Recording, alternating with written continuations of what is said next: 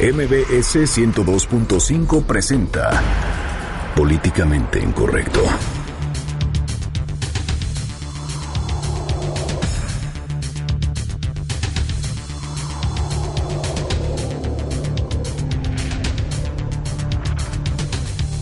Después de 77 días de la desaparición en París de José Luis Zamora Valdés, el abogado veracruzano ya fue localizado.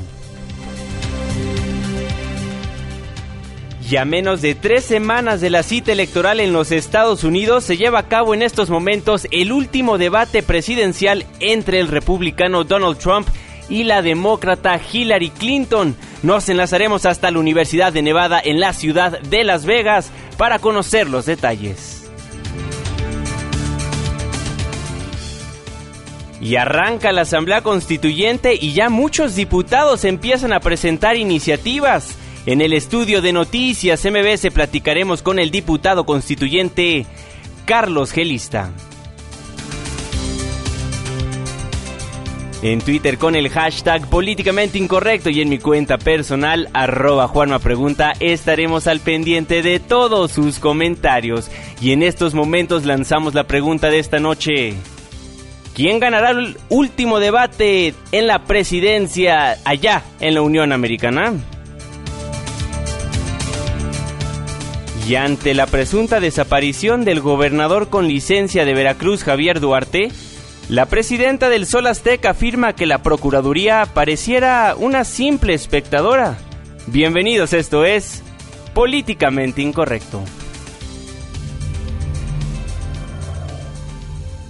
Estás a punto de entrar a una zona de polémica y controversia. Una zona de discusiones álgidas y análisis mordaz. Estás entrando al terreno de políticamente incorrecto. Entra bajo tu propio riesgo.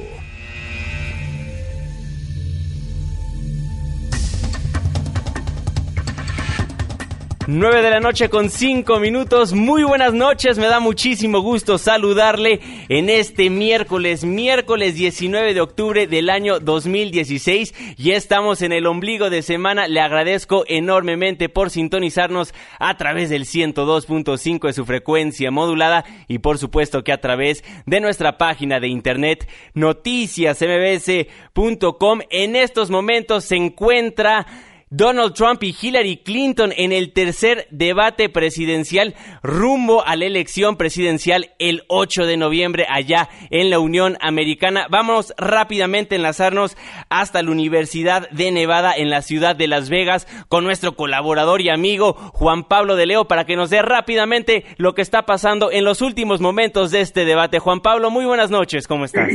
Juan Manuel, qué gusto saludarte rápidamente, que el debate se encuentra en estos momentos ya a 20 minutos de finalizar. Hillary Clinton y Donald Trump iniciaron sin saludarse, como se tenían previsto y como ocurrió en el segundo debate, no se dieron la mano, lo que habla de la poca cordialidad que existe entre esta campaña. Los temas que se han tocado a partir de las preguntas que ha hecho el moderador de Fox News, Chris Wallace, Juan Manuel, han sido respecto al tema de la Suprema Corte, la tenencia de armas, sobre el aborto, sobre la economía, sobre también el carácter para poder ser presidente. Sin embargo, lo que a nosotros nos toca y lo que nos interesa, que es el tema de México, también ha sido protagonista. Se han tocado temas respecto a la migración, a la economía la forma en la que Donald Trump ha estado también atacando a México, pero que a la vez ha estado también enviando muchos trabajos a México con sus empresas, parte de la crítica que le hace Hillary Clinton. Se criticó el Tratado de Libre Comercio, como lo ha estado haciendo durante también las últimas semanas. Ha dicho que se necesita renegociar en caso de que llegue a la presidencia y si no están dispuestos a renegociar, se tendría que estar eliminando ese tratado. Juan Manuel también hicieron referencia a la visita que hizo Donald Trump a México, invitado por el presidente Enrique Peña Nieto, lo utilizaron como un arma política. Hillary Clinton dijo que él eh, no se atrevió a discutir el tema del muro y del pago del muro en frente del presidente, a lo que Donald Trump le contestó a Hillary Clinton que tuvo una gran y una exitosa visita. Parte de lo que se ha estado comentando y discutiendo aquí en este debate, Juan Manuel, en un debate en el que se ha visto a Donald Trump mucho más moderado, mucho más preparado y entendiendo que es su última oportunidad para poder revertir esta elección que parece estar prácticamente perdida para el republicano. Juan Pablo, muchísimas gracias por la información. Te dejamos escuchar el resto del debate y al finalizar el programa nos enlazamos nuevamente para que nos digas la opinión y los momentos más álgidos que se vivieron allá en Las Vegas, Nevada. Muchísimas gracias, buenas noches. Bueno, eso lo que está pasando en la Unión Americana. Más adelante le tendremos los sonidos, las imágenes, el análisis aquí en Políticamente Incorrecto. En unos momentos más también estará Irving Pineda para analizar este y muchos más temas. Pero bueno, en el estudio de noticias MBS me acompaña Beatriz Rodríguez Zamora, la prima de José Luis Zamora Valdés. Usted se acordará de José Luis Zamora Valdés, este profesor de la Universidad Veracruzana que hace 77 días desapareció en París así de la nada y hoy con buenas noticias porque Beatriz ya apareció tu primo, ya apareció José Luis Zamora. Muchísimas gracias por estar aquí. No, al contrario, gracias por recibirme aquí en Políticamente Incorrecto, como siempre, por abrirnos los micrófonos. Y pues, qué mejor que venir con esta excelente noticia que después de 77 días, hoy al fin llegó la llamada que tanto esperábamos, de que está vivo, está bien, está en el Consulado de México en París y ya está con su hermano Alberto, que él está, Alberto está desde el 7 de agosto en París esperándolo, buscándolo. Y pues bueno, para nosotros es una maravillosa noticia. A ver, la, la pregunta que absolutamente todo mundo tiene es, ¿qué estaba haciendo José Luis Zamora Valdés? ¿Dónde estaba? Pero antes de tocar esa pregunta, ¿cómo fue la llamada? ¿Quién les marcó? ¿Él solito llegó a la Embajada de México en Francia? ¿O cómo fue todo ese asunto? Hoy te puedo platicar que a las 7 de la mañana de aquí de México, el embajador llamó a los papás de Pepe, a mis tíos directamente, para decirles que Pepe estaba en el consulado. Entonces, inmediatamente localizan a Alberto, que es el hermano que está allá, para que vaya pues a ubicarlo, ¿no? Al consulado. Y entonces para nosotros es maravilloso recibir esta noticia. Bueno, empezamos a, a, disparar noticias de decir, es que sí, sí está vivo, sí está ahí. Inmediatamente cuando a Beto llega al consulado y nos avisa, sí, sí es él. Ya, es, oficial. Sí, sí es, mi hermano. Ya es cuando nosotros lo tuiteamos y ya decimos, Pepe está vivo. Muchas gracias por todo. Todavía no tenemos mayor información. ¿Qué te puedo decir? Nosotros como familia, sinceramente, ahorita estamos muy contentos de recibir la noticia de que él está con vida. Claro, por supuesto. Entonces, no tenemos mayores detalles de, de qué hizo en estos 77 días, porque sí queremos y consideramos prudente como familia esperar a que regrese. Y ya cuando esté con nosotros, sí ya hablar con él y dejarle en claro, oye, ¿qué pasó? Cuéntanos todo. Y obviamente nuestro deber como Busco a Pepe, como esta campaña, informar a todos los que nos apoyaron qué fue lo que pasó en estos 77 días. Y también para nosotros es muy grato decir que ya damos por terminada la campaña que ya, ya cumplió el objetivo, por fin, ya cumplimos el objetivo. Busco a Pepe, arroba busco a Pepe, busco a Pepe, arroba gmail.com. Bueno, todos estuvimos, bueno, en este programa especialmente, siempre estuvimos muy al pendiente, pues de qué había pasado con Pepe y con la noticia de que ya apareció, pues decidimos invitar a Beatriz para que nos cuente absolutamente todo lo relacionado a la localización de Pepe. Sí, fueron 76 días de búsqueda de José Luis Zamora, de este académico importante, como siempre eh, lo manejamos aquí, una desaparición muy misteriosa, la que ocurrió, eh, hay que decirlo, vea una campaña intensa buscando a todos los comunicadores, buscando a todos los periodistas, eh, gastando de, de, su propio dinero para inclusive ir a los estudios de televisión, ir a los estudios de radio, para que la prensa le hiciera caso inclusive desde aquí una campaña la que montaste, eh, vea, y, digo, con, con, toda la energía que montaste, pues ahora sí que, que en redes sociales y que también llegó, llegó a la radio francesa, donde alguna vez te escuchamos también, a la televisión, y hubo varias preguntas que siempre eh, te hacía yo en este espacio radiofónico, que también te hacía en la televisión en días pasados sobre cómo se sufre, cómo, cómo se va a dormir, cómo a raíz de que te enteras de la desaparición de de tu primo y esto sí ya me lo puedes contar. ¿Cómo te ibas a dormir? ¿Qué sentías? Siempre me decías, bueno, eso se queda a la hora de, del sueño. ¿Qué pasaba en esas horas? Bueno, ya siendo realistas y ya hablando con el corazón en la mano, que ya lo podemos decir abiertamente, era muy angustiante. Era para nosotros que estábamos en horarios diferentes, para empezar. O sea, estamos de acuerdo que a las 2 de la tarde de aquí eran las 9 de la noche de allá entonces, para nosotros el mediodía ya era crítico, porque decíamos, es que ya se acabó un día más en París y nosotros no sabemos nada de Pepe. Entonces, sí fue muchísima fe de parte de, de nosotros como familia, muchísima unión para, para pedir ayuda, para pedir todo ese apoyo y principalmente para apoyar a mis tíos, porque que un hijo tuyo desaparezca es horrible. Y, y, más que nada que, que todos empiezan a, preguntarte por conjeturas. ¿Qué es lo que tú piensas? ¿Qué pasó? ¿Qué es? Claro. Entonces, para no volvernos locos, lo que hacíamos literalmente era decir, él está desaparecido. Y con toda la firmeza del mundo, él está desaparecido. Y de ahí no nos movían porque empezar con supuestos y, y si se cayó y si le pasó y si le hicieron, no, no, no era vida. Entonces, teníamos que tener al menos media vida para seguir con la campaña, para seguir buscándolo, para estar pues con ganas de encontrarlo, ¿no? Y ahora, aunque fueron 77 días muy pesados, horribles, angustiosos, al fin podemos decir, vaya, está vivo. Claro, que sí. Oye, Beatriz, preguntarte, su estado de salud entró caminando a la embajada de, de, México en Francia. ¿Cómo está físicamente? ¿Estaba deshidratado? No sé, estaba un poco más flaco porque no tenía nada que comer. No sé, ¿podrías darnos algunos detalles de eso? Mira, eso es información específica de las autoridades que, que entró por su propio pie, que, que estaba vestido, porque se acuerdan que en el robo le habían quitado zapatos, maletas, bueno, todo, ¿no? Entonces, que estaba vestido para nosotros lo que es consuelo es que no necesitó hospitalización, o sea, él se pudo quedar en el consulado con su hermano haciendo los trámites y las gestiones necesarias para que ya pudiera regresar a México. Pero más detalles o algo abrumador que específicamente Alberto nos comentara, no tenemos más comentarios. O sea, sabemos que entró caminando, que está bien, pero obviamente una vez que regrese a México, pues sí se le necesita valorar, sí tendrá que ir a algún médico, para ver pues qué pasó en estos 77 días. Sí, bueno, será será muy importante escuchar esa historia. Esperemos poder eh, platicar con tu primo en los siguientes días o en las siguientes horas porque es muy importante saber qué pasó en estos 77 días. Tu familia está bien, los papás de Pepe están bien físicamente porque eh, recordamos cuando nos platicabas del punto de acuerdo que iban a presentar los senadores, me decías que bueno, ya estaban un poco desgastados de de, de, esa búsqueda y la verdad pues una desesperación, inclusive ustedes recurrieron al Senado para que presentara un punto de acuerdo y que a su vez presionara a la Cancillería mexicana. Hoy bueno, pues eso, eso ya queda para el archivo.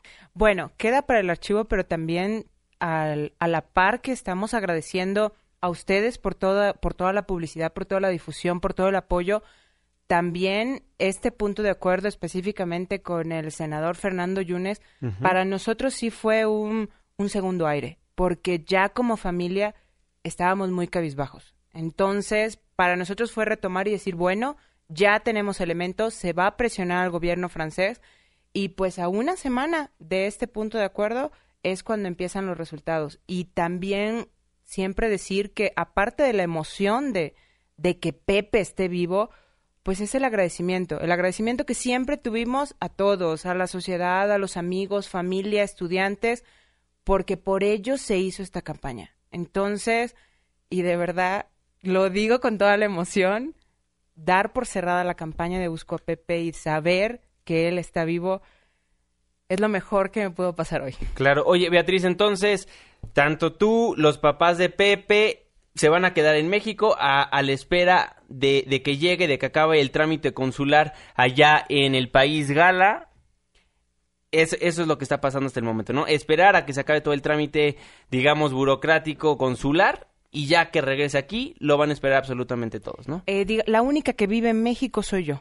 Entonces también por eso fue muy conveniente que yo fuera la que tratara con los medios, porque vaya, que también nos hacían esa pregunta, vaya. Exacto. Entonces, digamos que por estrategia es que yo era la que contactaba directamente a los medios. Sus papás están en Jalapa y bueno, todavía no sabemos por qué es parte de todo este trámite, si va a llegar directamente a México, si va a llegar a Veracruz. Son detalles que todavía no sabemos, pero los papás de Pepe ahora van a estar en Jalapa esperando más noticias de parte de la Cancillería. De acuerdo. Entonces no van a estar viajando a, Francia. No, por el momento. Él viene a Francia. Exacto. Por el momento, el único que está allá en. el único que está allá en Francia es Alberto. Entonces él se queda apoyándolo para todos los trámites y, y lo que se necesite. Y entonces ya vuelan juntos y ya es cuando lo abrazaremos, besaremos y cuestionaremos todo lo que se tenga que cuestionar. Bueno, por supuesto. Sí, suponemos que ya no va a querer volver a viajar a Francia y, y demás. Pero bueno, para que vean que también damos muy buenas noticias. ¿Cómo están? Muy buenas noches. Yo soy Irving Pineda. Se me hizo un poco tarde, pero bueno, muy buena noticia con la que nos despertamos. Ya se acaba esta etiqueta de buscando a Pepe. Y bueno, pues ahora sí, mi querida vea que, que nos debes pues unas buenas sonrisas después de todo este, pues ya do- do- más de dos meses en, en los cuales estuviste sufriendo. Exacto. Hoy son puras sonrisas para dar y regalar. Créeme que no nos caben en la cara, la tenemos de, de oreja a oreja, porque era lo que esperábamos desde hace Oye, y 77 cuando te avisan días. qué fue lo primero que hiciste, brincaste, corriste, lloraste, ¿qué pasó? Les voy a ser muy sincera. Me habla Alberto directamente, me dice, vea. Y yo, ¿qué? Ya apareció. Silencio sepulcral. Solo me faltó decir, ¿quién? O sea, ¿quién? Sí, sí, sí, ¿Qué? sí, ¿Cómo? ¿cómo? ¿Qué? A El ver, espera. No, no, ¿no? una, una cosa. Y entonces le digo, ¿ya apareció? Sí, está en el consulado. Voy para allá. Lo voy a ver. Ok, me acuerdo que le dije, lo pellizcas de mi parte para ver si sí es Pepe. Y fue lo único. Y entonces ya cuando, ya cuando nos avisa, es que ¿qué pasa? Cuando ya él nos avisa si es Pepe, bueno, entonces empieza todo el bombardeo de decir, tenemos que avisar en Twitter. Por Y supuesto. inmediatamente avisamos en Twitter y eran llamadas, correos, WhatsApp de, ¿en serio ya apareció tu primo? Créeme que no he podido gritar ni sonreír a gusto hasta ahorita que ya estoy tranquila de decir, sí, sí, mi primo ya apareció y en pocos días ya lo voy a poder ver. Pues nos da muchísimo gusto que ya haya aparecido José Luis Zamora Valdés, tu primo Pepe, porque aquí le dimos mucho seguimiento al caso y te decía antes de entrar al aire, me da muchísimo gusto conocerte y bueno, con buenas noticias. Beatriz, te Exacto. agradezco enormemente por haber estado con nosotros aquí en Políticamente Incorrecto. Como siempre, muchas gracias por prestarme los micrófonos. Gracias a ustedes por todo el seguimiento y a todas las personas que nos siguieron en esta campaña. De verdad, de todo corazón, gracias. Beatriz Rodríguez Zamora, la prima de José Luis Zamora Valdés. Bueno, empezamos el primer bloque de Políticamente Incorrecto con buenas noticias. Irving Pineda, arroba Juanma Pregunta. Y arroba Irving Pineda, una pausa, ya venimos. Ya venimos, muchísimas gracias por ser parte de la controversia. Frijol con gorgojo. Vamos a quitarle el gorgojo a los frijoles y regresamos a Políticamente Incorrecto. Porque tu opinión es importante. Llámanos al 5166-1025. Continuamos. Estamos de vuelta en Políticamente Incorrecto a través del 102.5 de su frecuencia modulada. Muchísimas gracias por ser parte de la controversia. Nuestras cuentas de Twitter, arroba Juanma Pregunta. Y arroba Irving Pineda. Facebook como Políticamente Incorrecto 5166-1025. Bueno, amigos, sigue la búsqueda de del señor no Javier. Duarte, de este impresentable, quien pidió licencia hace unos días en el estado de Veracruz, porque en ese entonces decía quiero enfrentar a la justicia, quiero poder decirle a todas esas personas que votaron por mí y a todos los mexicanos en general que el que nada debe, nada teme. Y hasta el día de hoy nada más no aparece el señor Javier Duarte. No, pues no, ese es el que no, no aparece. Quién sabe dónde ande Javier Duarte. Y bueno, la verdad es que hoy nos dijo la Procuradora General de la República, Arely Gómez, que sí lo andan buscando. Tiene dos órdenes de aprehensión por delincuencia organizada y lavado de dinero. Pero lo cierto es que hasta hoy, pues el señor Javier Duarte. Pues no aparece, si usted lo ha visto, pues ahí échele una llamada a la PGR, porque ahora resulta que nadie sabe dónde se fue a meter y ahora resulta que no sabemos qué pasó con Javier Duarte. Exactamente, se decía que agarró una- un helicóptero del estado y se fue a Puebla, otros dicen que se fue a Mérida, Yucatán y que de ahí tomó un avión y se fue a Canadá, otros dicen que está en su casa de, de golf en el campestre allá en Veracruz, otros dicen que está aquí en la Ciudad de México en una casa que tiene a nombre de un prestanombres allá en el desierto de los leones, pero lo cierto es únicamente una cosa y es que no se le encuentra al señor Javier Duarte.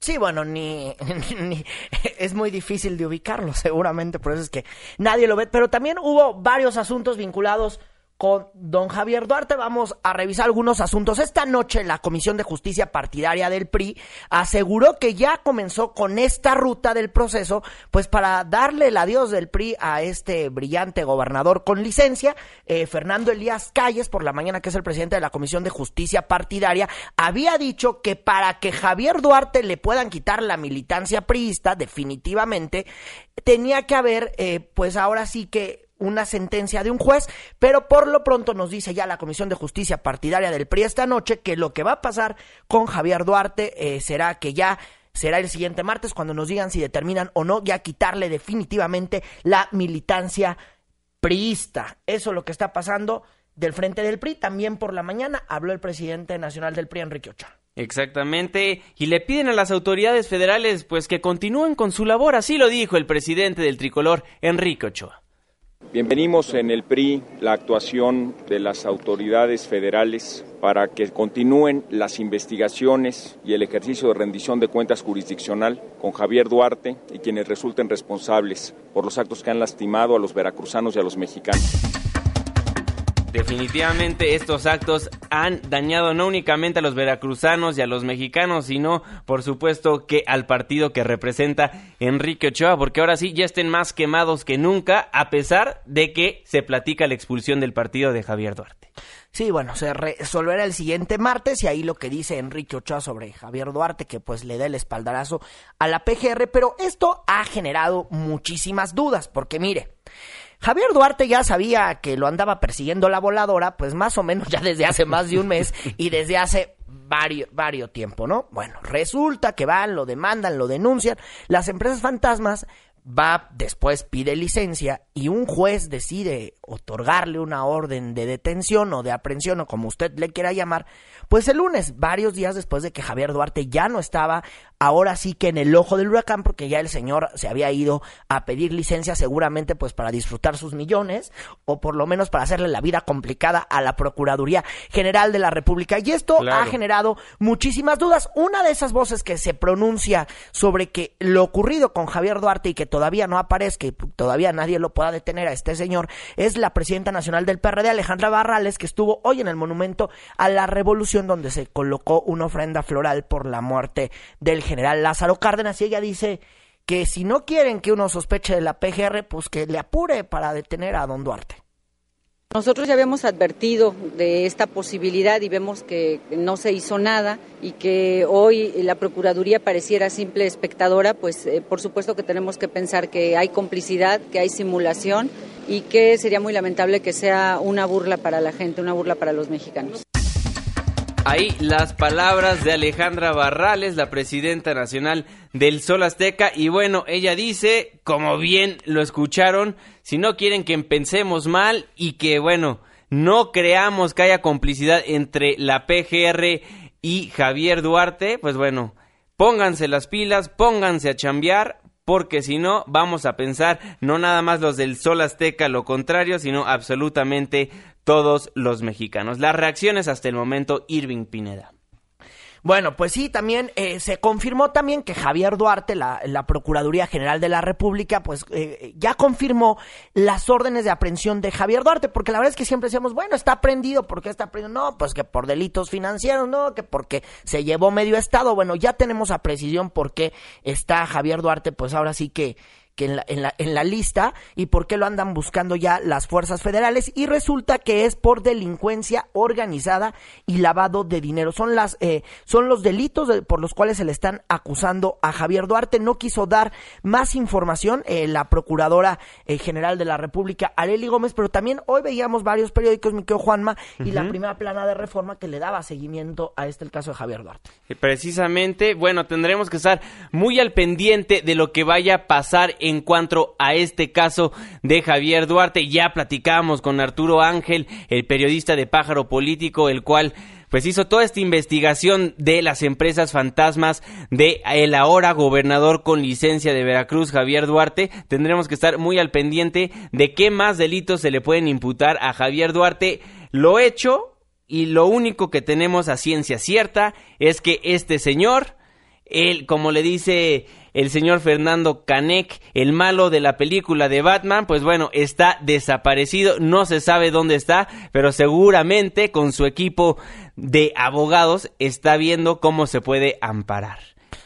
Sí, bueno, eso es lo que está viendo, es lo que está pasando, pero también eh, hay que decirlo, hoy ah, habló, eh, habló el secretario de Gobernación, Miguel Ángel Osorio, sobre el caso de Javier Duarte y dijo que él no tiene conocimiento de que haya escapado y que tampoco fue una negociación del gobierno federal, pero un tema que sigue causando ruido y que seguramente seguirá causando ruido pues en los siguientes días y hasta que aparezca Javier Duarte, porque lo que todo mundo quiere es que Javier Duarte aparezca y pues nos diga qué onda, ¿no? ¿Qué pasó con toda esa lana? ¿Qué pasó en su gestión? Porque si él dice que no cometió ni un solo delito y él, él casi casi concursa para sacerdote por puro y casto, bueno, pues entonces debería de enfrentar a la justicia y dar la cara sobre lo que pasó en su gobierno. claro.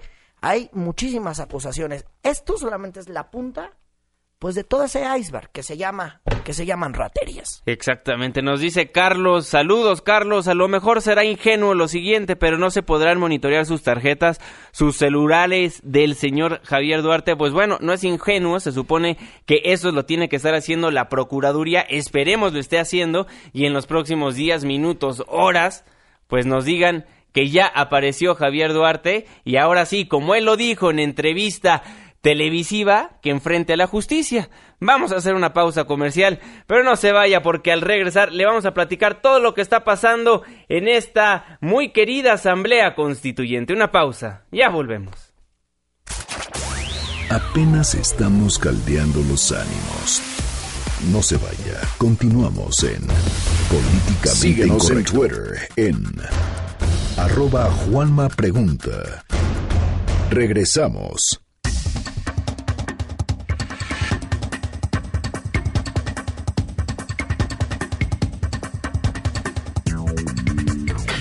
Estamos de vuelta en Políticamente Incorrecto a través del 102.5 de su frecuencia modulada. Muchísimas gracias por ser parte de esta controversia. 5166125, los teléfonos en cabina y por supuesto nuestras cuentas de Twitter siempre abiertas para todos sus comentarios. Arroba Juanma Pregunta. Y arroba Irving Pineda. Facebook estamos como Políticamente Incorrecto.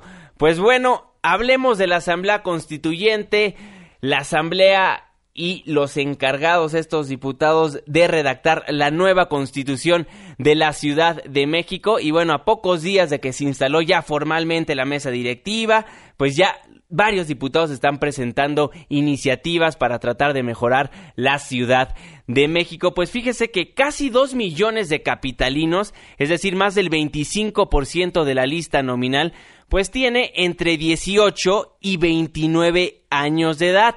Por ello, la diputada constituyente del PRI, Cintia López Castro, pues propuso un sistema de cuotas electorales para los jóvenes menores a los 29 años. Dijo que se debe hacer un esfuerzo para que esa proporcionalidad se refleje en los órganos colegiados que deciden el futuro de la ciudad. Así lo dijo la diputada Cintia López Castro.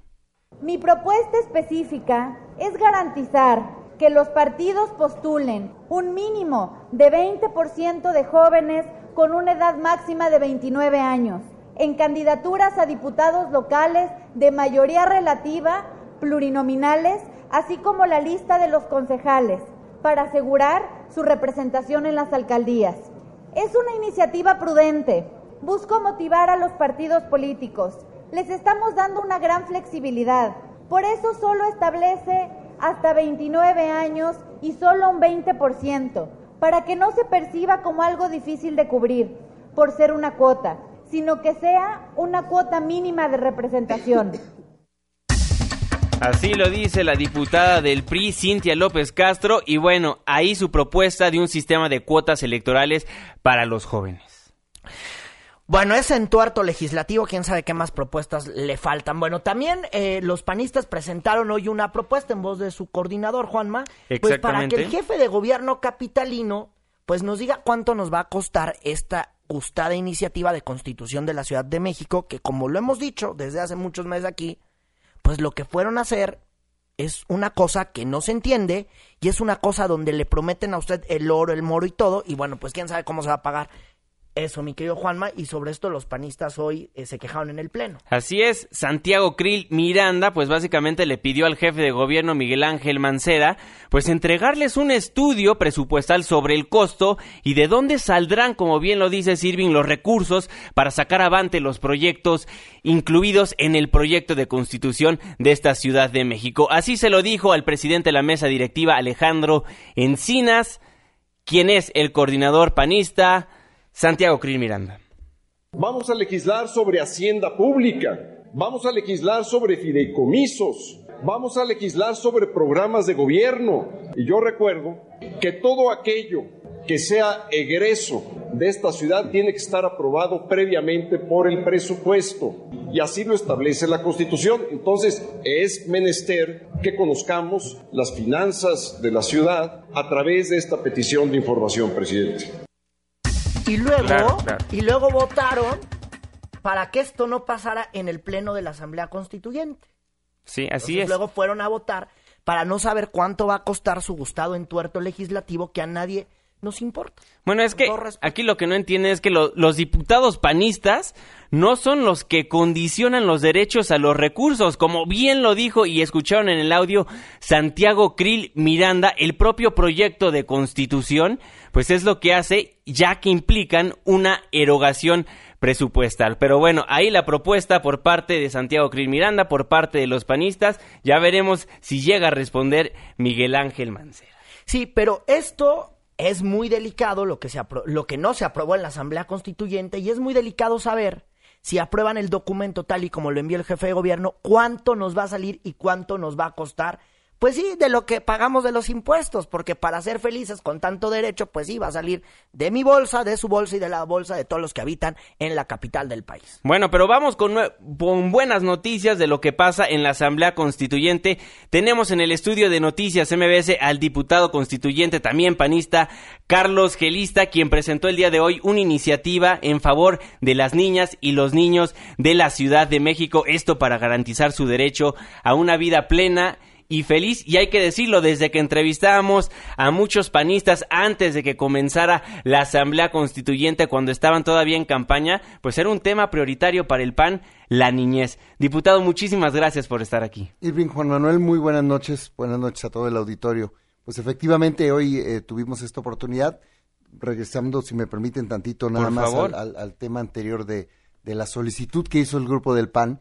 Eh, pues era una solicitud que esperábamos que se aprobara por parte de todos porque realmente no tenía ninguna jiribilla como ah, ahí alguno del PRD se, se quejó, ¿no? Era realmente eh, la intención de conocer, dado que pues ese fue el proyecto que, que se presentó después de varios meses de que las discusiones fueron ocultas y no se quiso dar esta ahí, ¿no? información. Así Era es. como el lo del personal Vaticano. solicité como cinco veces a la jefatura de gobierno eh, vía transparencia este, la, la información de cómo iban avanzando.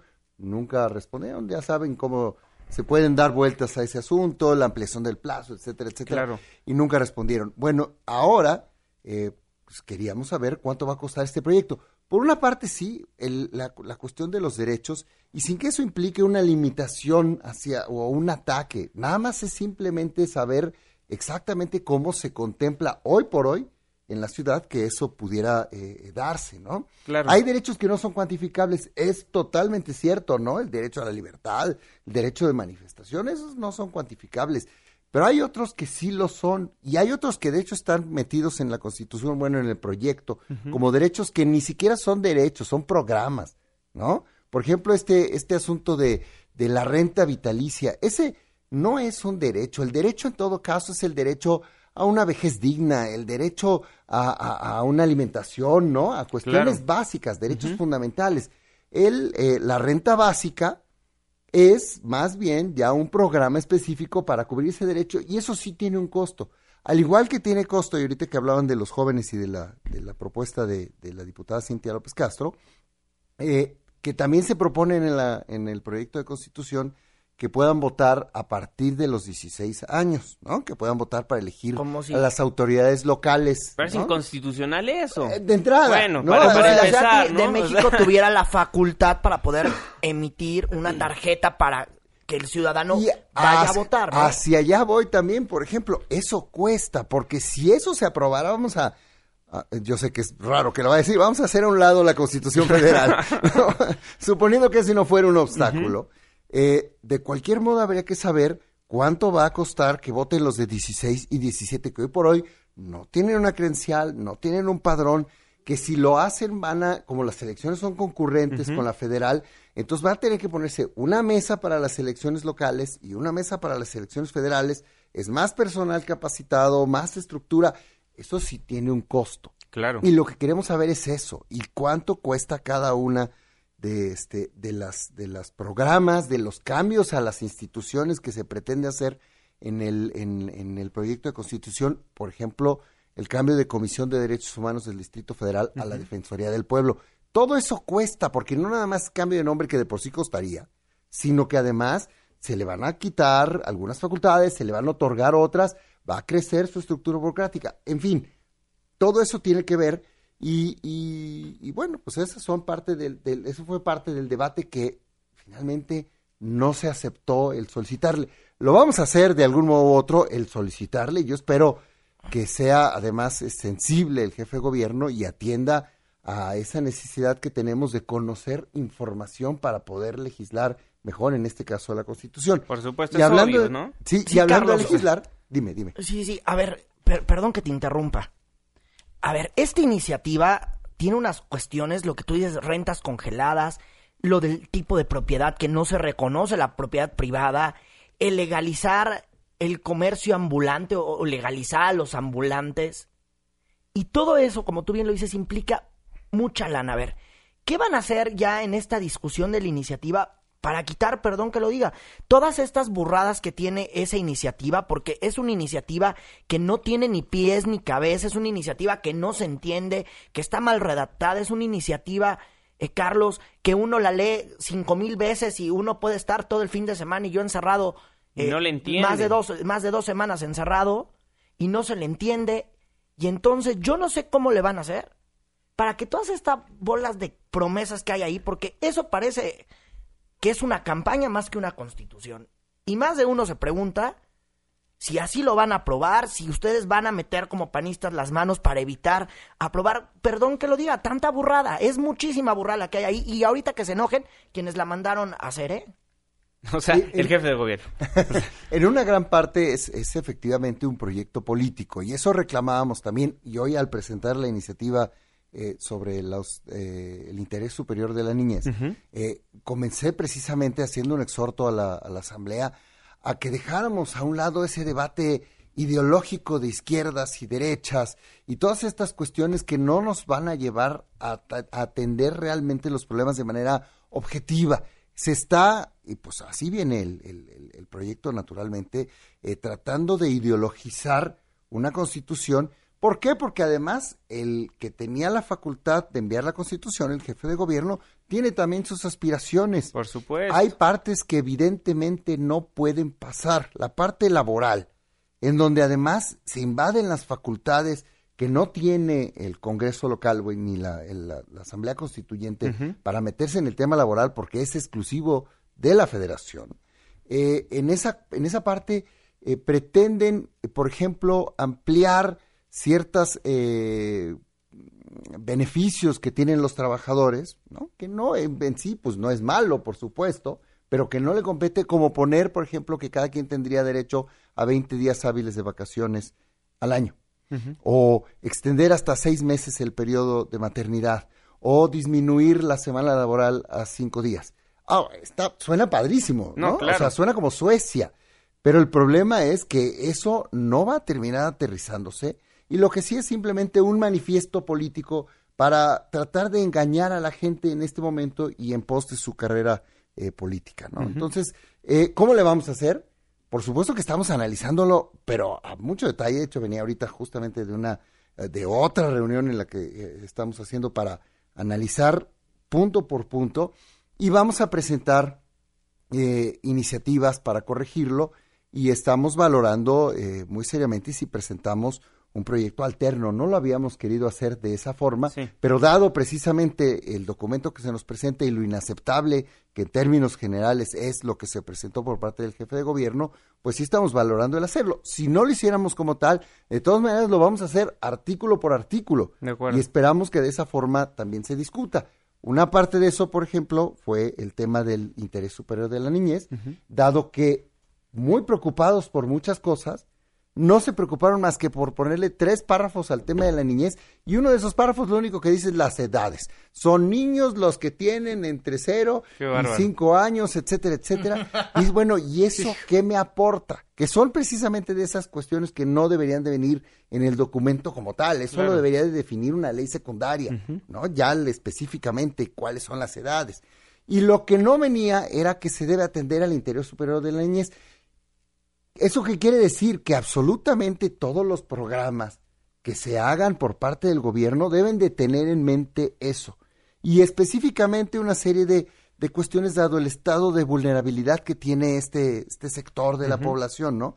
Que hablabas también de hace rato de, de lo que representan los jóvenes de 18 a 29. Bueno, pues los niños son el 27% de la población de la ciudad, ¿no? Los menores de 18 años, niños, niñas y, adolescentes. Semiadolescentes. Y adolescentes, ¿no?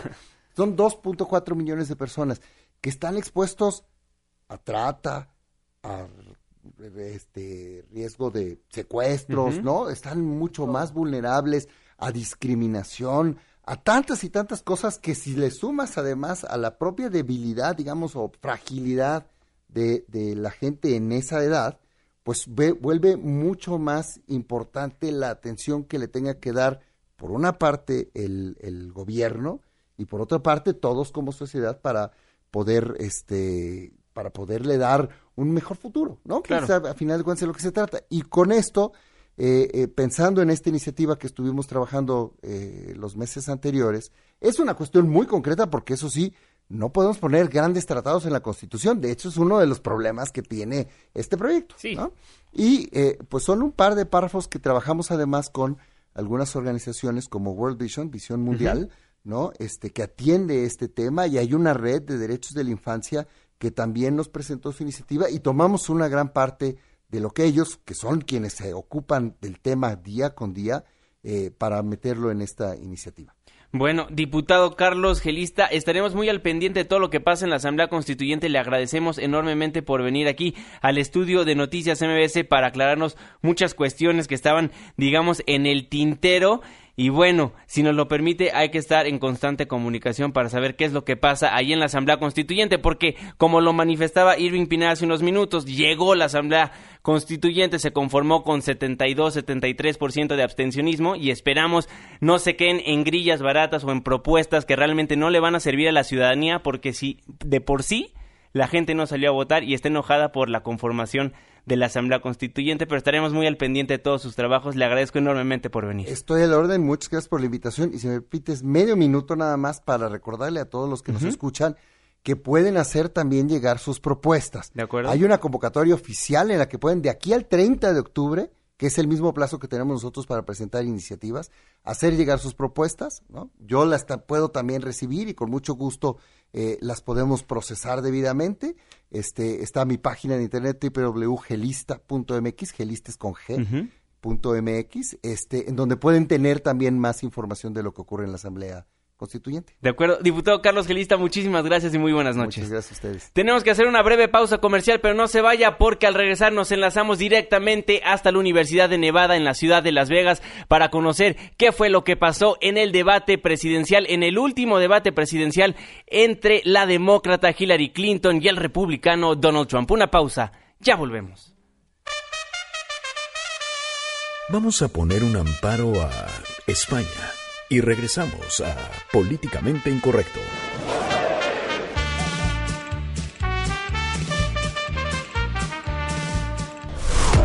¿Quieres escribirnos más de 140 caracteres? Hazlo. Incorrecto arroba mbs.com. Continuamos.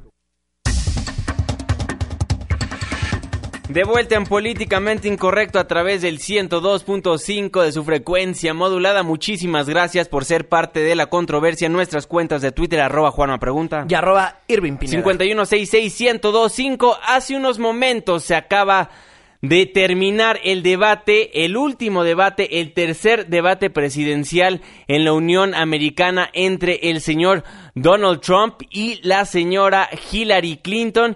Y bueno, un debate donde se vio Donald Trump muy moderado a comparación con lo que vimos en los otros debates. Empezó hablando el señor Donald Trump de las fronteras seguras Ah. y de no amnistía. Escuchemos cómo lo dijo. Ella quiere dar amnistía, lo cual es un desastre y es muy injusto con todas las personas que están esperando en la línea durante tantos años. Necesitamos fronteras seguras. Ellos están viniendo aquí ilegalmente, están entrando las drogas por la frontera. No tenemos país y no tenemos fronteras. Ella quiere ofrecer amnistía, ella quiere tener fronteras abiertas. Posteriormente, Hillary Clinton pues dijo que el tema de mantener la apertura de las fronteras es por un tema de mantener la unión en las familias. Yo no quiero separar a las familias, yo no quiero enviar a sus padres lejos de los hijos, no quiero ver una fuerza de deportación de la que Donald habla que tenga acción en este país. Tenemos 11 millones de personas indocumentadas y tienen 4 millones de hijos estadounidenses. Ahí las palabras de Hillary Clinton y posteriormente, pues siempre defendiendo lo indefendible, Donald Trump le dijo a la señora Hillary Clinton y al público norteamericano que, pues, Hillary Clinton en un inicio quería el muro, así lo dijo. Ella quería el muro. Ella luchó por el muro en el año 2006. Ahora, ella nunca hace nada, entonces obviamente no se hizo el muro. Pero Hillary Clinton quería el muro. Quisiera que la secretaria Clinton me respondiera. yo voté por la seguridad en la frontera y Por el muro. hay, hay unos, algunos lugares limitados en los que era apropiado y, y que se necesita nueva tecnología y se debe desplegar. Pero es claro cuando ves a lo que Donald propone y cómo empezó esta campaña llamando a los mexicanos narcotraficantes y violadores, tiene una visión muy distinta de lo que debemos hacer para lidiar con los inmigrantes. Bueno, ahí lo que dicen y bueno, Donald Trump sacando de contexto lo que decía Hillary Clinton, ella lo que quería en un inicio era la seguridad, también fue un tema muy polémico en ese entonces y se platicó al respecto y ya lo escucharon ustedes en el audio, ella decía en algunos tramos sí se quería una frontera pero no un muro, no un muro como tal. Irving Pineda después habló pues ahora sí que de Rusia nuevamente. Sí, vamos a escuchar a Hillary Clinton. El gobierno ruso ha mostrado, ha- se ha iniciado un espionaje a los estadounidenses. Han hackeado páginas, cuentas de personas, de instituciones y le han dado esa información a Wikileaks por el propósito de ponerlo en Internet. Esto viene de los niveles más oscuros del gobierno ruso para esforzarse para que nuestros agentes in- tengan alguna influencia en nuestra elección. Así que creo que la pregunta más importante de esta noche es finalmente, ¿Donald Trump admitirá y condenará que los rusos hagan esto? Pues ahí lo que dice Hillary Clinton. Y bueno, una vez más, Donald Trump afirmó que él no conoce al presidente de Rusia, Vladimir Putin. Esto a pesar de que en varias entrevistas televisivas y radiofónicas afirmaba que era amigos con este señor. Así se defendió una vez más. Yo no conozco a Putin. Hemos dicho, él ha dicho cosas buenas sobre mí. Si nos llevamos bien, pues fantástico. Si Rusia y los Estados Unidos se llevan bien y atacan a ISIS juntos, eso sería algo bueno. Él no la respeta a ella, él no respeta a nuestro presidente y les voy a decir que estamos en problemas muy serios porque tenemos un país con números tremendos de cabezas nucleares, 1800 de hecho, y ella está jugando la gallina. Y bueno, ya se estaban ahí dando con todo, ya estaba agarrando calor el debate cuando doña Hillary Clinton le dijo a don Donald, al impresentable, este, dijo, pues tú vas a hacer un títere más de Putin. Vamos a escuchar. Bueno, es porque va a tener, prefiere tener títere. una marioneta como presidente de los Usted Estados Unidos. títere. Es muy claro que no va a admitir que los rusos han atacado cibernéticamente a los Estados Unidos y que usted ha alentado el espionaje en contra de nuestra gente y que está dispuesto a cruzar esta línea con Putin y- y hacer lo que él quiera hacer. Bueno, ahí Hillary Clinton le dice, tú vas a ser un títere del presidente de Rusia. Y a pesar de que segundos antes en el debate el señor del peluquín Donald Trump le dijo, yo no conozco a Putin, sí dijo, pero Putin es más inteligente que usted, señora Hillary Clinton. Por supuesto que lo condeno. Yo no conozco a Putin. No tengo idea. Le estoy preguntando. Nunca lo he conocido. No le he preguntado. Él no es mi mejor amigo. Pero si Estados Unidos se lleva bien con Rusia, no sería tan malo. Déjeme decirle, Putin ha sido más inteligente que ella y que Obama en cada paso del camino, ya sea con Siria o dígalo, los misiles. Posteriormente, Hillary Clinton ya tocó el tema de la economía y se pronunció a favor de que los que más tienen sean los que paguen más impuestos. Vamos a ir donde está el dinero. Muchas veces desde la recesión el dinero viene desde abajo y vamos a hacer que los más ricos paguen y hagan una contribución mucho más grande de la que hacen ahora a nuestro país.